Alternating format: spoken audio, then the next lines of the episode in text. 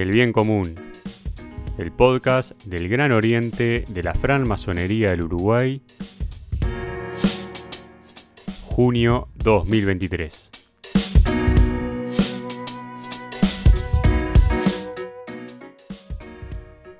Amigas, amigos oyentes, sean todos bienvenidos a este nuevo episodio del Bien Común, el podcast del Gran Oriente de la Masonería del Uruguay.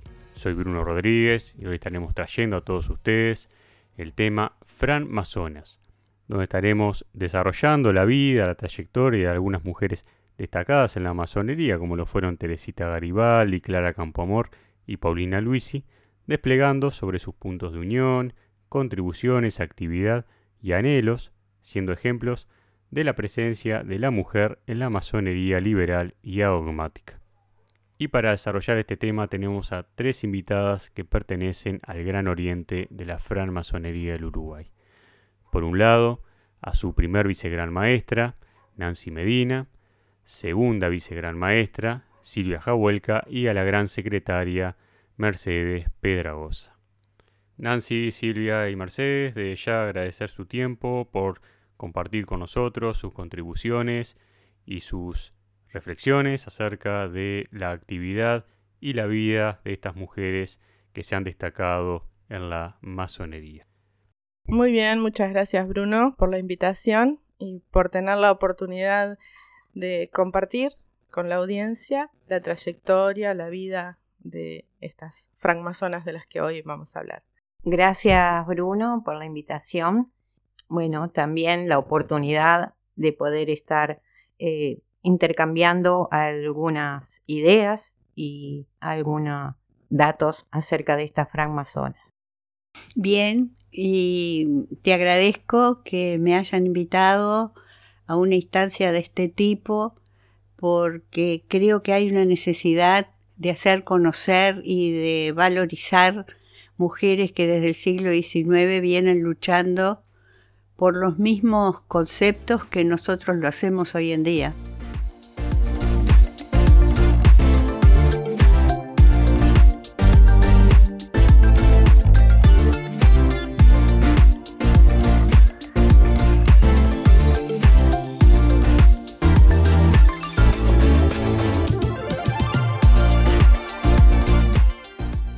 Bienvenidas a las tres. Eh, Nancy Medina, si le parece, comenzamos con usted. El Gran Oriente de la francmasonería del Uruguay celebra este año su vigésimo quinto aniversario. ¿Qué ha significado su presencia en el panorama masónico uruguayo? Efectivamente, hace 25 años, el 10 de diciembre de 1998, se funda el Gran Oriente de la francmasonería del Uruguay, que ya venía trabajando anteriormente y con un firme propósito. Siendo la francmasonería una institución que tiene más de 300 años de existencia y específicamente en nuestro país más de 150 años, la presencia del Gran Oriente de la francmasonería del Uruguay ha puesto de manifiesto un camino recorrido con fuerte impronta, con convicción en lo que nos impulsó donde hemos vivido momentos diversos de avances, de estancamiento, de enfrentarnos a intentos por limitar nuestro progreso y desarrollo, en fin, de obstáculos que se nos han presentado y que son concordantes con las transformaciones que sobrevienen a la masonería universal y que además tendencias conservadoras procuran hegemonizar. Pero el espíritu que animó y la convicción en el planteo de una nueva forma de concebir y practicar la masonería, sostenida por los auténticos ideales, principios y valores masónicos, nos han llevado a ubicarnos en un importante lugar en el escenario masónico en nuestro país y también a nivel internacional. Desde ese lugar hemos contribuido a su enriquecimiento Hemos sido causantes de la apertura a procesos de refundación, de la vanguardia del cambio, de la conformación del escenario plural masónico actual.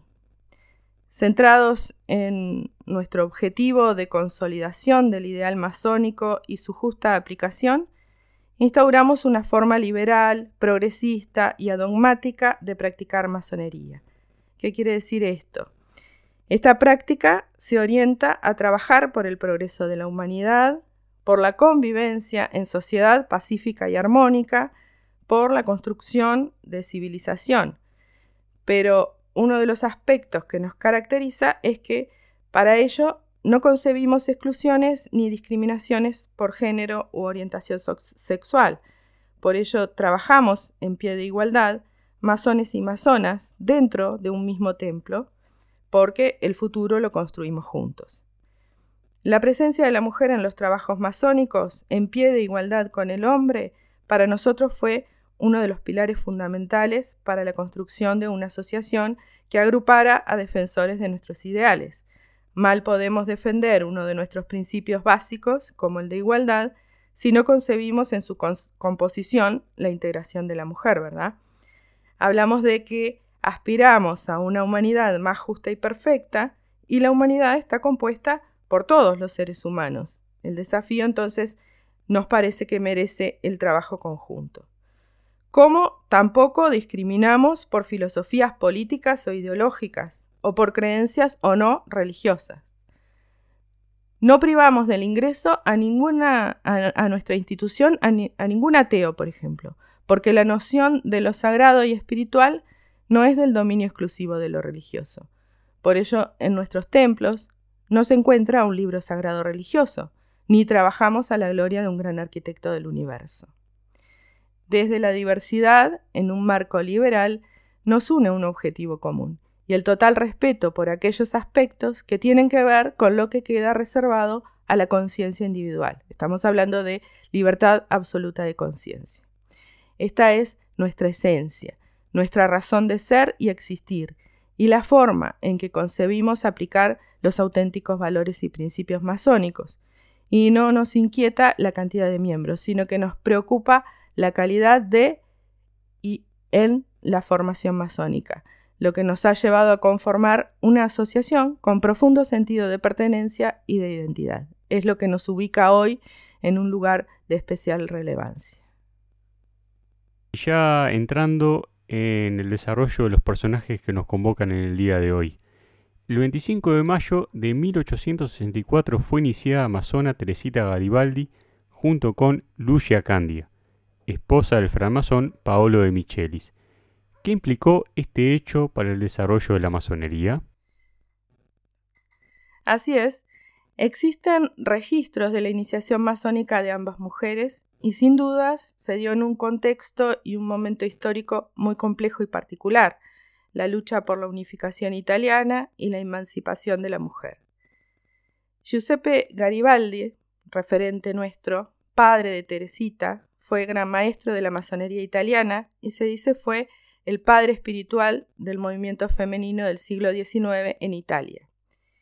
Inició a Teresita Garibaldi en masonería, siendo promotor de un nuevo fenómeno, permitir a las mujeres la práctica masónica. Bajo su amparo, las mujeres se unieron en torno a un ideal de emancipación, porque recordemos que en ese entonces no eran consideradas plenamente libres, se encontraban bajo la tutela del hombre, de sus esposos, de sus padres, es decir, que no existía para ellas la emancipación social, política o económica.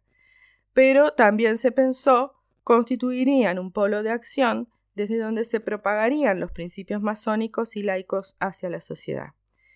Es así que con un fin progresista surgen las logias femeninas, la llamada masonería de adopción. Esto significaría un paso muy importante para el acercamiento de la mujer a la obra masónica. Y digo acercamiento porque esta modalidad presentaba ciertas limitantes eran supervisadas por las logias masculinas, no se les permitía la práctica total del ritual ni el conocimiento total de sus símbolos, y sus acciones y proclamas no eran conocidas. Pero el próximo paso sería la reivindicación total de derechos. La presencia de la mujer en la masonería operativa fue una realidad. Muchas mujeres integraron las corporaciones de oficio. De alguna manera había que valientemente emerger de esa doble invisibilidad por ser masonas y por ser mujeres, y revolucionar el mundo masónico, y enfrentarse a quienes excluían a la mujer del ámbito público y privado y la restringían meramente al doméstico y a fines de beneficencia. Situémonos en la época, ¿no? Eh, en el momento histórico, dijimos año 1864, emancipación civil de la mujer y su consecuente aceptación de que esa emancipación iba a ser buscada en todos los terrenos, y era lógico, porque ellas participaban activamente en la renovación civil y política de la sociedad italiana. El activismo femenino, incluyendo en particular el de Teresita Garibaldi, quien debía conciliar toda su actividad con la crianza de sus 16 hijos, comenzó a dar sus frutos en la primera década del siglo XX.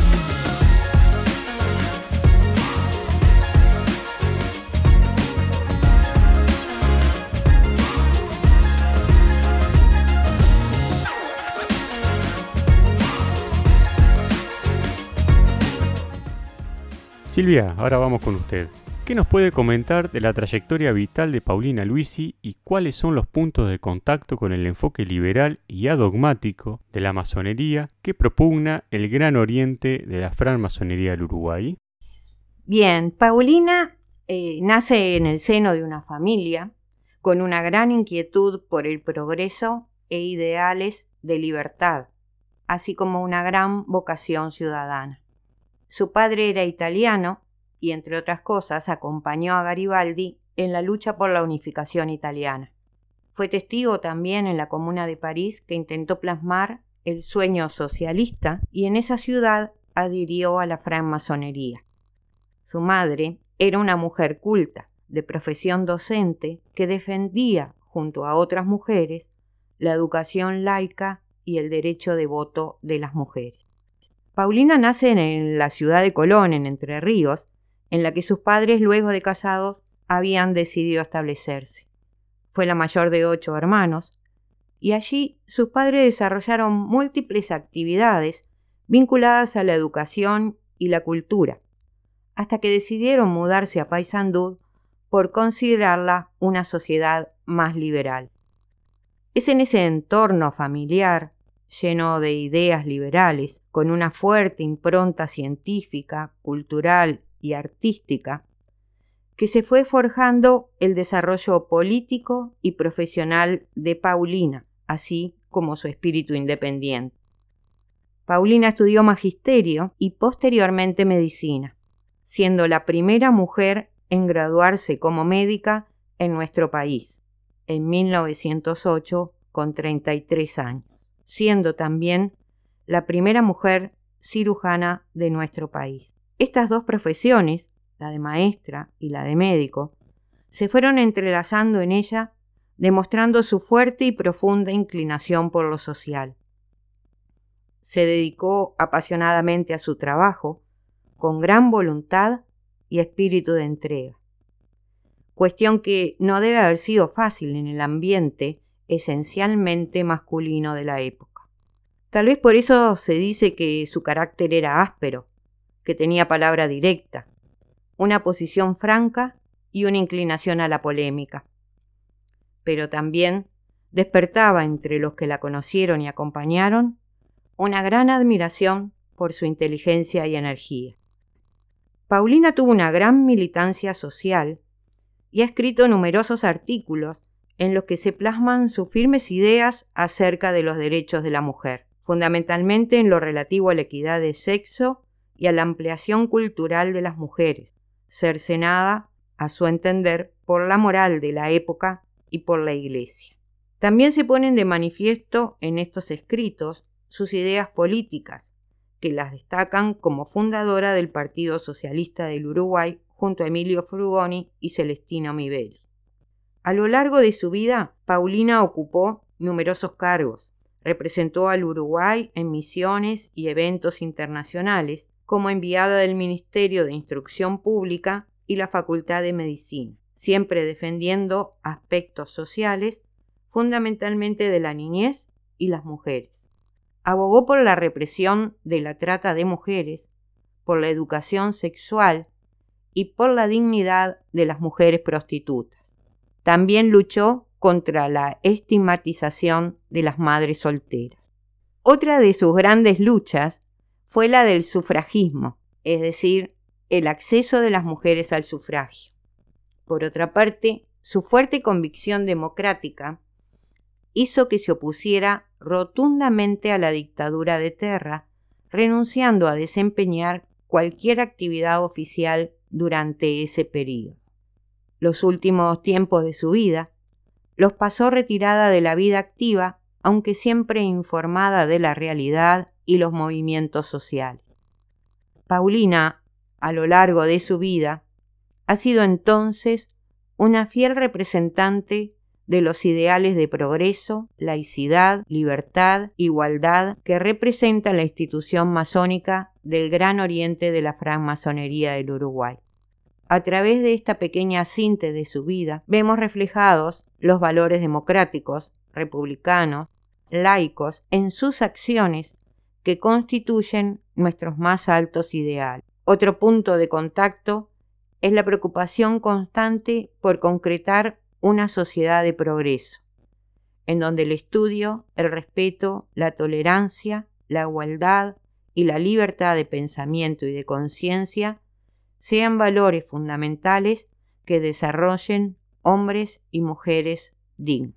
Mercedes, esta pregunta va para usted. ¿Qué rol jugó en la francmasonería española Clara Campoamor en la lucha por los principios republicanos impulsando el derecho al sufragio de la mujer en España, entre otros? Bueno, cuento que la España de ese momento era la de la Primera República gobernada por Alfonso XIII y en general las mujeres masonas eran y luchaban por la República. Eh, hay cinco, si bien me preguntas por Clara Campamor específicamente porque es la más destacada, te diría que hay cinco mujeres más, también masonas y republicanas. Carmen de Burgos, periodista, Clara Campoamor, abogada y escritora, Consuelo Verges, escritora, Hildebrand Rodríguez, política, y Aurora Bertrana, música y escritora. Como, así como la masonería, ellas luchaban por conseguir no solo la ley del sufragio de la mujer, sino también la ley del divorcio, la abolición de la prostitución y la igualdad de géneros para la elección de cargos políticos. En ese entonces había dos logias, en, dos logias eh, que, eh, que tenían mujeres entre sus afiliados. La Logia Amor, que pertenecía a la Gran Logia Española, y Condorcet, que pertenecía al Gran Oriente Español también la Logia Democracia en Barcelona. Estas cinco mujeres este, son las que eh, pertenecían a esas tres logias. Pero de ellas, la que escribió y dedicó su vida a la política ha sido Clara Campoamor, que nació en 1888, murió en 1972, era abogada, pero dedicó su vida a la actividad política para trabajar en defensa de todos los derechos de la mujer. El sufragio, por supuesto, el divorcio y la abolición de la prostitución. Quedó huérfana de padre y, sus estudios terminaron allá a los 35 años, pero de la importancia de ella en España te puedo mencionar una lista. En 1922 fundó la Sociedad Española Pro Abolicionista. En 1928 fundó la Federación Española de Mujeres Jurídicas. Creó la Unión Republicana Femenina. Fue miembro de la Liga Española de Derechos del Hombre. Y durante su, la Segunda República, que fue en 1931, ella consolidó toda su, su lucha siendo electa diputada de un partido radical y donde logró que se incluyera en la nueva constitución justamente el derecho al sufragio de la mujer. Era una mujer luchadora, pero con su vida normal, tuvo tres hijos y luchó mientras pudo. Cuando vino la Guerra Civil Española en 1936, tuvo que exiliarse en Lausana, Suiza, y nunca más pudo volver a España porque estaba buscada por, por cometer los delitos de el delito de pertenecer a la masonería. En ese momento era delito. Así que terminó sus días en Suiza, pero dejó eh, toda una historia escrita de esa lucha que, que transcurrió en algunos años de España.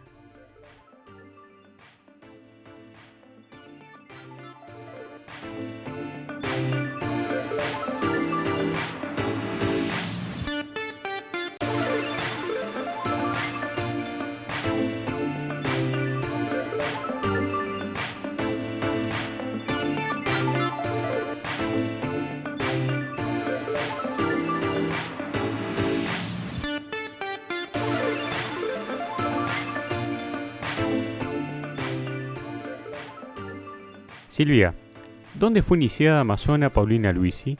¿Qué se sabe de su pasaje por la institución masónica y su vinculación con masones de nuestro país y de otras latitudes?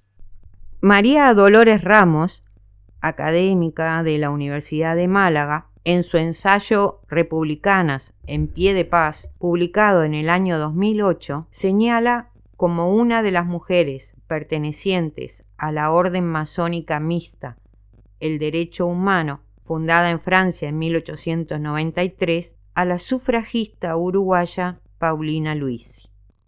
Tal vez también uno de los vínculos masónicos más fuertes que haya tenido Paulina fue su propio padre, masón de estirpe garibaldina, convencido de sus ideales y perseverante en los mismos durante toda su vida. Si bien en realidad Paulina estuvo siempre muy cerca de otros combates protagonizados por masones, como fue el apoyo al republicanismo portugués o español.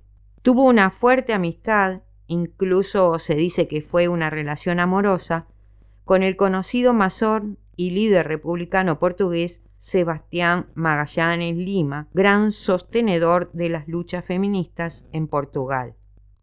Sabemos también que la conocida librepensadora española Belén de Zárraga compartió muchas actividades con Paulina, así como diversos combates en el terreno pedagógico, médico y social, y que también pertenecía a la misma orden que eh, Paulina.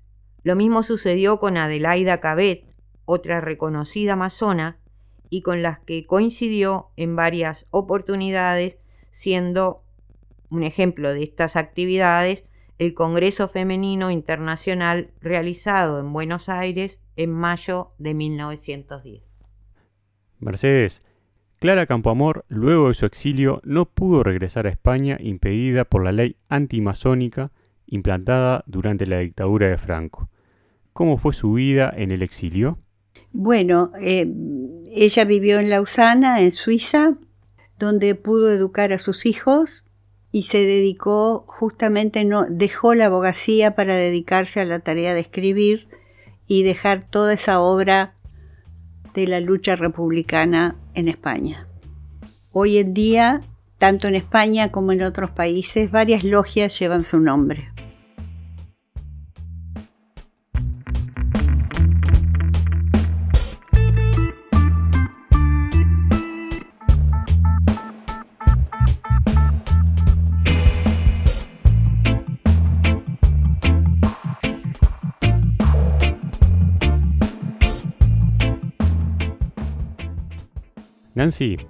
¿Compartió Teresita Garibaldi con su padre Giuseppe Garibaldi la lucha por los principios republicanos y su anticlericalismo? Sin dudas, hay algo fundamental que tenemos que tener en cuenta, y que es lo que motivaba su lucha, la lucha del masón y masona italianos, que es su profundo sentimiento de patriotismo. Ambos compartieron la lucha por el bien común, y ese bien común era la libertad de los ciudadanos y ciudadanas y la unidad e independencia de su nación. Garibaldi decía, soy republicano porque este es el sistema de gobierno de la gente justa, algo compartido totalmente por Teresita, quien no solo combatió junto a su padre por la unidad italiana, sino también junto a su esposo, Stefano Cancio, por los ideales republicanos. La Iglesia Católica, de postura antiliberal, reñía con la postura emancipadora de la masonería, la que ambos querían practicar, la que apuntaba al desarrollo del intelecto, a la libertad de conciencia y de pensamiento, y además al desarrollo y perfeccionamiento moral, intelectual y económico de la mujer en particular. Obviamente esto haría de ellas mujeres ilustradas y las sustraía de la influencia clerical. Implicaba entonces un sacudimiento a la doctrina católica y al dogma que eran la base de su educación. Fue un periodo de confrontación el de los pontificados de Pío IX y León XIII, que fueron de 1846 a 1903. Acabar con el absolutismo pontificio significaba la liberación y la aspiración a una república secular y democrática. ¿Y qué aspectos destacaría de la personalidad de Teresita Garibaldi y hasta qué punto su figura se destaca en la masonería? Y yo diría que su coraje, su fervor en la lucha por los ideales libertarios y republicanos, seguramente heredado de sus padres, se parecía mucho Anita Garibaldi y desde muy temprana edad conoció los campos de batalla.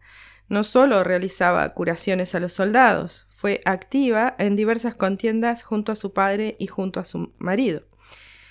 Y tengo mis dudas sobre hasta qué punto su figura es destacada en la masonería, y fuera de ella también. Creo que depende de lo que hoy hablábamos, qué masonería practicamos, porque aún hoy, en nuestros días, hay escenarios masónicos donde la mujer sigue siendo excluida y discriminada y hasta invisibilizada, diría. Y si hoy en la masonería hay espacio para la mujer en pie de igualdad con el hombre, es gracias a la lucha que mujeres como Teresita emprendieron, abriendo caminos, demostrando que la mujer también aspira a un mundo mejor y que también puede creer en los principios y valores masónicos, herramientas que bien puede tomar para construir el gran templo de la humanidad. A nivel estudiantil, mucho se nos enseña sobre los libertadores, pero poco y nada sobre las libertadoras. El Gran Oriente de la francmasonería del Uruguay destaca las figuras femeninas, de hecho hoy lo estamos haciendo, recordando a las mujeres que formaron parte de la historia y acercando al presente sus hazañas, sus historias de vida, dedicadas al progreso y desarrollo de las sociedades, porque son un ejemplo orientador de lucha por los ideales.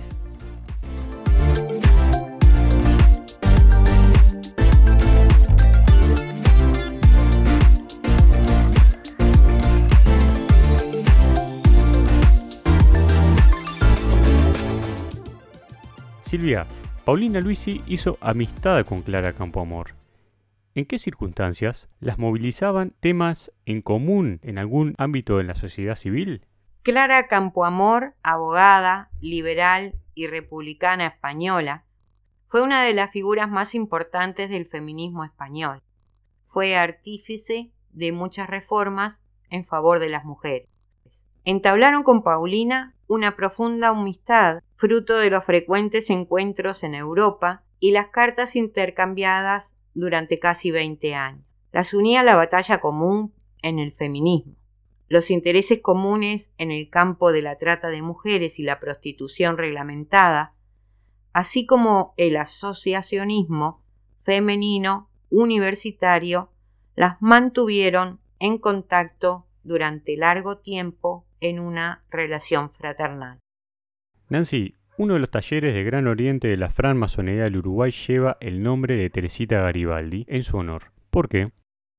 Sí, en Paysandú, el 5 de noviembre del año 2013, levantó columnas la logia Teresita Garibaldi, emblemático, porque representa un homenaje a las defensoras de la independencia. Allá por 1864-65, Paysandú, en defensa de la soberanía nacional, resistió en un hecho dramático y a su vez heroico a, la invasión extranjera.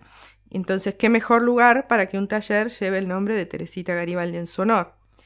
Recién lo decíamos, el Gran Oriente de la francmasonería del Uruguay homenajea y recuerda la riqueza de lo que fue la vida de Teresita Garibaldi, como de tantas otras mujeres, comprometidas con el ideal masónico, mujeres que resistieron la tiranía y la opresión, y que no podemos permitir que caigan en el olvido, o que sean veladas, censuradas, silenciadas, y menos de los relatos de la historia. Ellas trascienden tiempo, fronteras, intereses, porque fueron protagonistas de cambios sociales. El estilo y la forma de luchar por la justicia social de Teresita Garibaldi trascendió su vida, por eso le rendimos honores, porque su contribución fue, es y será siempre ejemplo para posteriores generaciones, que son las que forjarán nuevos horizontes para la práctica de la resistencia a la siempre presente tiranía, opresión, injusticias. Valiosísimo legado entonces nos dejó Teresita Garibaldi, fuente de inspiración para la eterna aspiración de conquista de derechos sociales, políticos y humanos. Silvia, mujeres framazonas como Teresita Garibaldi, Clara Campoamor y Paulina Luisi lucharon por conquistar espacios de igualdad en la sociedad de la libertad y la fraternidad. A su juicio, el gran oriente de la francmasonería del Uruguay cristaliza en el ámbito masónico de nuestro país esos anhelos? En principio quisiera destacar que más allá del personaje histórico, el valor de estas mujeres, que a pesar de las condiciones de su época, tuvieron el coraje de pensar libremente y luchar por ejercer sus derechos. Creo que si varias generaciones de nuestro país hoy nos enorgullecemos de lo avanzado de nuestra legislación y nuestros derechos sociales y ciudadanos, es gracias a personas como ellas que lucharon por conseguirlos.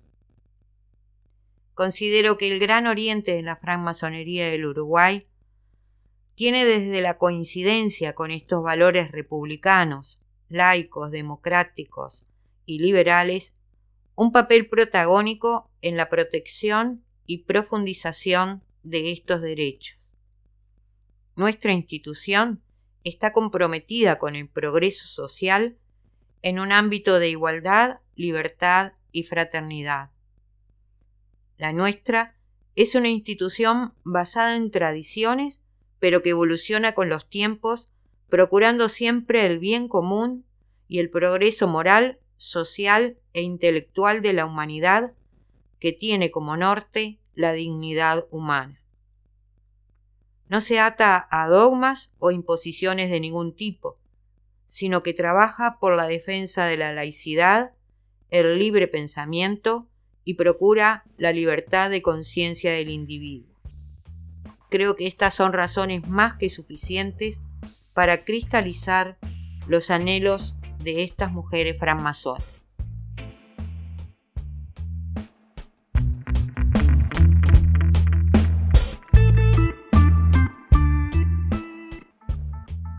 Hemos llegado al final del programa, agradecemos a la primer vicegran maestra Nancy Medina, a la segunda vicegran maestra Silvia Jahuelca y a la gran secretaria Mercedes Pedragosa por darnos un panorama de la vida, la trayectoria de estas mujeres francmasonas que se han destacado en su ámbito y que han contribuido a los valores de libertad, igualdad y fraternidad y libertad absoluta de conciencia. No descartamos otra visita para continuar desarrollando la biografía y la actividad de estos personajes o de otros tantos que hay que han contribuido al perfeccionamiento y desarrollo de la sociedad. Les envío un gran saludo y agradecemos su tiempo y su participación en este espacio. Gracias a ti Bruno por por darnos la oportunidad de, participar, de, acercarnos un poquito más a lo que fue eh, la vida de, estas mujeres heroínas de otros tiempos y que recordemos siempre que hoy gozamos de tantos derechos gracias a la lucha de ellas. Gracias a ti, Bruno, por invitarnos y tener la oportunidad de compartir eh, algunas aspectos de la vida y la obra y la lucha de estas mujeres que nos permiten reflexionar hoy y tomarlas como ejemplo.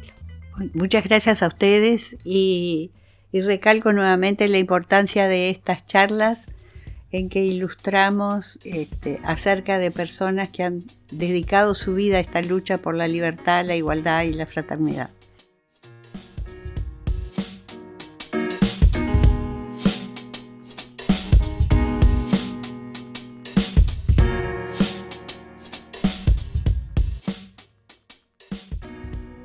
Amigas, amigos oyentes, esto ha sido todo por hoy. Acompáñanos en nuestro próximo episodio, el cual estaremos lanzando en el último domingo de julio y en el cual estarán recibiendo oportunamente la temática que estaremos desplegando. Recuerden que nuestro podcast se puede escuchar a través de la plataforma de Spotify, en el canal que lleva como nombre El Bien Común, a través de la plataforma de YouTube, con el canal que lleva como nombre El Gran Oriente de la Flamazonería del Uruguay, o ingresan a la página web www.gosmu.org y van a la sesión de podcast que está sobre el final y ahí encontrarán este episodio así como los anteriores. Un gran saludo para todos, que tengan una buena jornada y hasta pronto.